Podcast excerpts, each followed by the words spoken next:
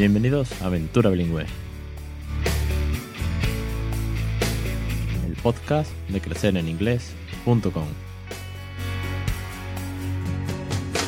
Capítulo 18 del 29 de septiembre de 2016. Muy buenas, mi nombre es Alex Perdel y esto es Aventura Bilingüe, un podcast sobre bilingüismo para aquellos que no somos precisamente bilingües. Se nos va septiembre y la semana que viene pues empezamos un segundo mes lleno de entrevistas. Va a ser muy, muy divertido y vamos a aprender un montón. Pero antes quiero recordaros que ya está en marcha, que está en fase beta, estamos empezando, estoy trasteando muchísimo con el proyecto de Bilingual Map. Muchas gracias a todos los padres que ya estén inscritos. Que la verdad es que, bueno, pues el número ha ido creciendo en los últimos días. Algunos ya me vais colocando también la ciudad, con lo cual os coloco en el mapa. Pero aparte de todo eso, pues tenéis una intranet privada en la que podéis ver la ficha de cada uno de los padres que ha rellenado, pues obviamente los datos, ciudad, idioma, biografía, si tenéis hijos, eh, de qué edad, en fin, la biografía es vuestra, todas vuestras redes sociales para que se pongan en contacto. Podéis mandar privados entre padres para que nos vayamos conociendo, o si tenéis uno cercano. Tiene un buscador para que podáis buscar por ciudad. Oye, voy a buscar a alguien en Madrid y te salen todos aquellos que hayan puesto Madrid. La verdad que el proyecto pinta bien, estáis todos muy contentos. Cada vez que os apuntáis, pues, pues estáis interactuando mucho con, por privado y por, por email, lo cual me alegra. No ha hecho más que empezar, es fase beta, tiene mucho recorrido. Incluso eh, una de las peticiones que más me habéis hecho es el tema de eh, vamos a hacer reuniones o donde hay actividades. Bueno, pues voy a preparar un calendario y todos los que sepáis de algún cuentacuento, de algún centro que reúne a niños bilingües, de un parque en el que quedan semanalmente las madres británicas, decírmelo y yo lo coloco. No hay problema, yo lo coloco y cuanto más seamos, más yo va a crecer la comunidad y vamos a compartir esta ilusión. Que no tiene otra idea que, que esa misión, ¿vale? Venga, pues ahora sí. Hoy tenemos una entrevista que va a ser, hombre, por fin, por fin, el primer hombre que pasa por el programa. Hasta ahora, todas madres, todas las madres que habéis pasado, pues oye, pues muchísimas gracias, pero me apetecía también tener al otro lado al primer hombre que, me acompaña, el primer padre, que también es autor de un blog sobre bilingüismo. La verdad que es un blog muy interesante. Ya conocía eh, antes de yo empezar el mío, porque bueno, antes de, toda esta aventura y cuando me estaba formando, que, mi hijo pues estaba en la barriga todavía, pues la verdad que es que me, me bebí varios blogs y uno de ellos pues fue también el de Juan Carlos. Bueno, que nos lo cuente él, que es, el invitado. Juan Carlos, muchas gracias por estar con nosotros. Buenas tardes y bienvenido. Hola, buenas tardes. Bueno, preséntate, cuéntanos un poquito sobre, sobre ti mismo y por qué empezaste toda esta aventura. Bueno, yo soy Juan Carlos Mena, soy de Barcelona y tengo una niña de cuatro años y medio. El por qué empecé a enseñarle inglés es porque sé de la importancia que es saber un idioma extranjero y especialmente el inglés. Y porque también sabía que cuanto antes empezase a aprender un idioma extranjero, pues es mucho mejor y por eso me lancé y, y empecé a enseñar inglés a mi hija. ¿Ha habido alguien, Juan Carlos, en tu familia que ya hiciese algo parecido o que te animase? ¿O fue una cosa que salió propiamente de ti como padre decir, ah, venga, cuando tenga un hijo tengo que empezar a hablar inglés desde el primer día? Bueno, no, en la familia no hay nadie que haya, que haya hecho esto antes y tampoco conocía a nadie. Fue un poco por, por mi cuenta. O sea que, de hecho, eh, lo decidí tres meses antes de que naciera la niña porque ella nació en diciembre y en septiembre de ese año abrieron una academia para enseñar inglés a niños desde un año en, mi propia calle. Y fui a preguntar. Y bueno, lo que hacen está muy bien, no tengo nada que decir. Pero la pregunta final fue eh, que le hice yo a la chica que nos explicaba era si los profesores eran nativos. Y nos dijo que no, que en esa academia no eran nativos. Y entonces en esos tres meses, hasta que nació la niña, fue cuando empecé a pensar cómo lo podía hacer, porque yo hablo inglés, porque he estudiado, estuve viviendo en Inglaterra y, y hablo inglés. Y entonces pensé, bueno, no voy a pagar para que alguien hable igual que yo, pagaría por un profesor nativo. Y entonces es cuando empecé a investigar cómo podía enseñar un inglés a una niña desde que nace. Pues, la verdad que es curioso eh, que te lo plantees tres meses antes, más o menos, pues como ya os he contado en, alguna ocasión, eh, mi idea era algo así parecida, también lo planteé antes. Tal vez, en mi caso, bueno, pues no busqué nunca academia, pero bueno, siempre hay factores que te van haciendo tirar para, para este camino, que te van motivando poco a poco. Eh, ¿Qué consejos o cómo ha sido toda esta experiencia hasta los cuatro años y medio que ya tiene tu niña? ¿Cómo ha ido todo este camino? ¿Qué procesos has pasado? ¿Qué, qué miedo, qué satisfacción te han dado?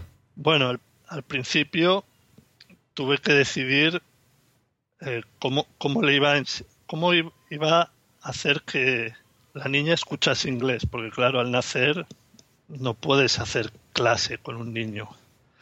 Entonces, estuve pensando cuál era la manera en que un niño aprende un idioma. De hecho, leí un artículo de una profesora de inglés que le explicaba a sus alumnos por qué, entre muchas razones, por qué un niño aprende más rápido que un adulto y explicaba el, el, número de horas de inmersión que hace un adulto y el número de horas de inmersión que hace un niño. Por ejemplo, un adulto va tres, cuatro horas a una academia a estudiar inglés, hace una hora de deberes al día, entonces quizá escucha inglés durante siete horas a la semana.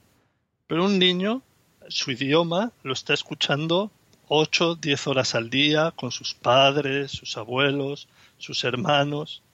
Entonces, si empiezas a sumar las horas, un niño sin ir a clase de idioma está oyendo un idioma miles de horas cada año. Entonces, cuando llega a 6, 7, 8 años, que ya empiezan a hablar bien, sin ir a ninguna clase ya hablan un idioma perfectamente. Entonces, mi idea fue intentar acercar al máximo esta inmersión lingüística a mi niña. Y entonces ahí es cuando empecé a pensar qué podía hacer para, para lograr el máximo número de horas de inmersión lingüística. Sí, es el caso que siempre hemos visto que cuanto antes empieces mejor y por supuesto eh, una inversión pues total o, todo lo posible por parte de tu padre de poner la televisión, de poner la radio, de, no cortarte a hablar en inglés, porque sí, al final sumas horas, aún así, eh, al no ser nativos o no, a no estar en un país de habla inglesa en este caso, luchas a contracorriente con el número de horas, porque todo lo que les rodea va a estar en la lengua materna, en este caso pues español, en tu caso también el catalán, pero claro, luchas a contracorriente, pero eso sigue sumando mucho más que como tú dices, ese ejemplo de, de la academia que sumas siete horas con suerte a la semana si te lo pones muy en serio. Porque también leí ese artículo y me hizo mucha gracia porque yo decía, madre mía, yo quiero academia y yo pensaba que estaba haciendo muchísimas horas y no. sí, pero ni por son muchísimas horas, son muy pocas en comparación con las que tiene un niño, claro. ¿Qué consejo, Juan Carlos, podrías dar a gente eh, que vaya a empezar, que todavía no haya empezado, que es buena parte de la audiencia que, hay en el programa, gente que está a punto de empezar o que tiene un bebé pequeñito y al mismo tiempo gente que ya tiene a lo mejor un caso como el tuyo, con niños de cuatro años, tres años, que están en este proceso, ¿qué, dificultades se van a encontrar que no se va a encontrar una de un bebé? ¿Qué, dos ejemplos nos puede dar o consejos? A ver, para un niño recién nacido, que para empezar, el consejo que daría, porque mucha gente me dice, bueno, tú lo haces porque sabes inglés. Entonces yo el consejo que quedaría para cualquier padre, incluso sin saber inglés, es desde que nace empezar a escuchar inglés. Por supuesto, cuando nace, pues le ponemos música infantil, tanto con un CD o con vídeos, y más adelante, cuando crezca, pues ya ponerle dibujos animados. Entonces, yo lo que hacía era porque además he leído que los niños a partir de los seis años ya distinguen los idiomas, aunque no sepan lo que es un idioma, pero distinguen los sonidos y si ya escuchan un idioma desde entonces, acostumbran el oído y se acostumbran a los sonidos y al vocabulario. Entonces, yo le ponía música infantil para niños ingleses eh, música muy sencilla donde aprenden colores y números y, nanas y tal. Y luego más adelante le empecé a poner dibujos animados. Lo de los dibujos animados también recomiendo eh, verlos en versión original cuanto antes mejor. Porque he visto casos de gente que han empezado más adelante y entonces los niños no quieren. Porque como ya están acostumbrados al castellano, cuando ven el dibujo que ya ven en castellano en inglés, no les gusta y no lo entienden y es más difícil. Sí, sí, eh, es curioso porque a mí como, como adulto que, siempre he estado todo en español, ahora que lo veo todo en inglés, o casi todo lo, casi todo lo veo en inglés, las películas que yo veía de chico, películas de estas clásicas que ves una y, otra vez, las, las, veo en español. Porque me acostumbré a ese personaje en cuestión verlo en español, mientras que todo lo que sea nuevo me da igual verlo en inglés, aparte de que es mucho mejor, porque tiene, se nota pues la entonación, los personajes y tal. Pero claro, es, es, la nueva forma de comunicarse que tiene este personaje o esa película. Mientras que lo antiguo me acostumbré. Entiendo que al niño que esté viendo eh, Peppa Pig en español y cuando tiene dos años se lo cambias a inglés, pues le va a costar trabajo, claro. Claro. De hecho, yo al empezar pronto, claro, cuando yo lo hacía no sabía si lo hacía bien o no. Ahora con el tiempo veo el resultado por ejemplo, el caso de Peppa Pig o la patrulla canina, como ella ya lo empezó a ver en inglés, si ahora pones la televisión y sale en castellano, la niña te dice que está mal, que así no hablan y entonces te lo pide en inglés. Muy buen ejemplo, sí, señor. Juan Carlos, eso, es, creo que de los mejores consejos que hemos ido viendo, pero además, eh, no solamente consejos, sino una prueba fehaciente, una prueba empírica de cómo esos dibujos están mal. Ojo, que, es un dato que dice que los niños no mienten, ¿no? Papá, esos dibujos están mal, así no hablan. Es, genial, genial. Sí, entonces por eso yo aconsejo escuchar inglés desde, desde ya ese es el mejor consejo. Y esto lo puede hacer cualquier padre o madre sin saber inglés. Lo único que hay que hacer es cambiar el audio en la tele o si se buscan vídeos en YouTube, buscarlos en inglés directamente. Y a día de hoy tenemos una facilidad que mejor hace unos años no, no, hay que remontarse hace 30 años, cuando nosotros éramos pequeños, pero a día de hoy con, los móviles, con YouTube, si buscas Peppa Pig en English y ya está. Si mi madre ha conseguido ponerle algunos dibujos en inglés en el ordenador. A lo mejor no está viendo, porque es muy pequeño todavía para... Además no le echa mucha cuenta, la tele... no si Un capítulo de Pig creo que no lo aguanta, pero está de fondo. Él a lo mejor está en el suelo, está jugando, pero esa tele está en inglés, está, está haciéndole oído, ¿no? ¿No? Sí, yo cuando la niña era pequeñita, pequeñita, yo sobre todo ponía música, música infantil, porque así la dejaba de fondo, a veces ponía atención un rato y luego ya enseguida dejaba de poner atención, claro. Entonces yo lo que hacía era poner música de fondo, ponía una lista de vídeos de YouTube y iban como un CD, pues iban sonando. ¿Y en qué momento o en qué punto se encuentra ahora tu hija de, de cuatro años y medio qué comprensión tiene del idioma, cómo se expresa, qué, vocabulario ha aprendido de, una forma natural. ¿En, qué momento está? Dame, esa ilusión que me queda a mí, que me queda todavía mucho recorrido y estoy deseando de que llegue, pero claro, bueno, cuéntanos un poco en ese sentido. Ella, si ve la tele, lo entiende todo, porque de hecho, cuando ella ve algún cuento, algún dibujo en la tele, luego ella te lo explica en castellano o en catalán y te explica lo que ha visto o sea que ella lo entiende. Yo creo que el truco es la constancia diaria. Y entonces ellos mismos aprenden a una velocidad increíble. De hecho, si le pregunto en inglés, porque yo en casa le hablo en inglés, si le pregunto en inglés, ahora empieza ya a contestar frases enteras en inglés. Cortas, pero, pero en inglés. Claro, es que hasta ahora iba mezclando todos los idiomas. Y cuando yo le preguntaba en inglés, contestaba, mezclaba castellano, catalán e inglés y hacía una frase en tres idiomas.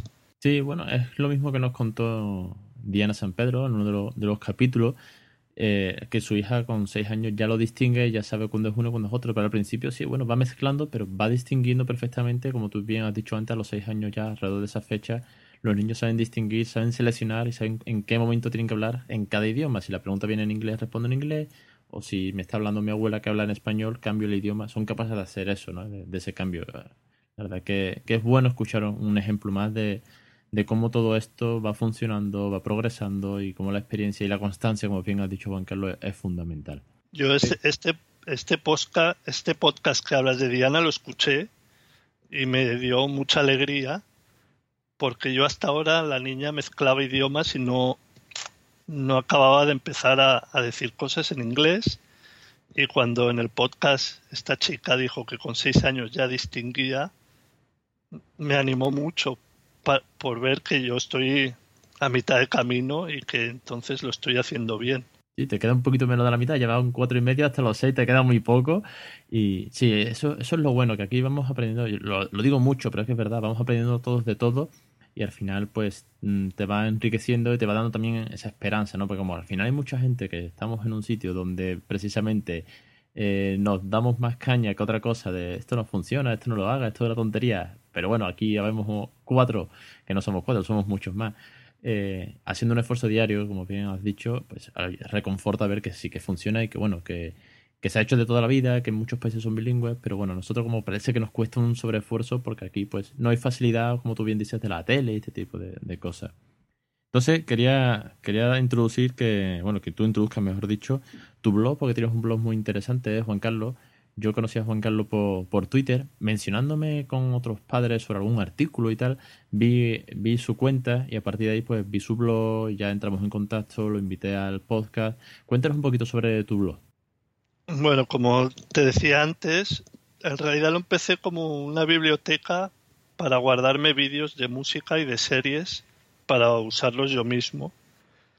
Y más tarde, como vi que amigos entraban y lo utilizaban, amigos míos, ya eh, arreglé un poco más el blog. También escribí qué metodología uso, todo esto que te he explicado ahora en la entrevista. Y bueno, en el blog básicamente hay mucho material para poder utilizar con los niños, sobre todo música y series. Y también algún artículo que he escrito de, con mi metodología y algunos consejos como los que he dado hoy.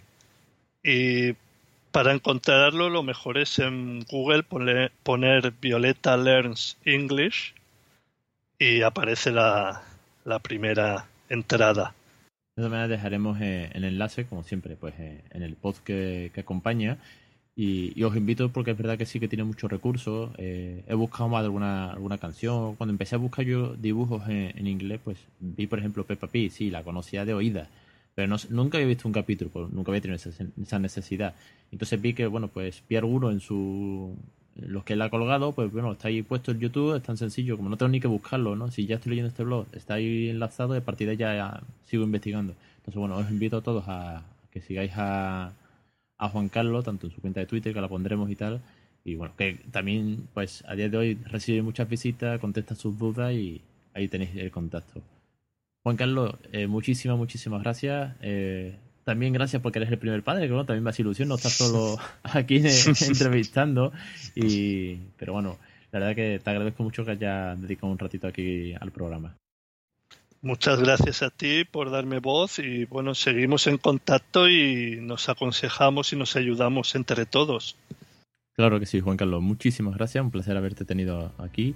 Y al resto, pues nada, deciros que la semana que viene nos, volveremos a escuchar cada jueves a las 1 y 5 esta vez, bueno, pues otra entrevista. Van a ser los dos meses que comenté muy intensos de entrevistas, muy divertidas.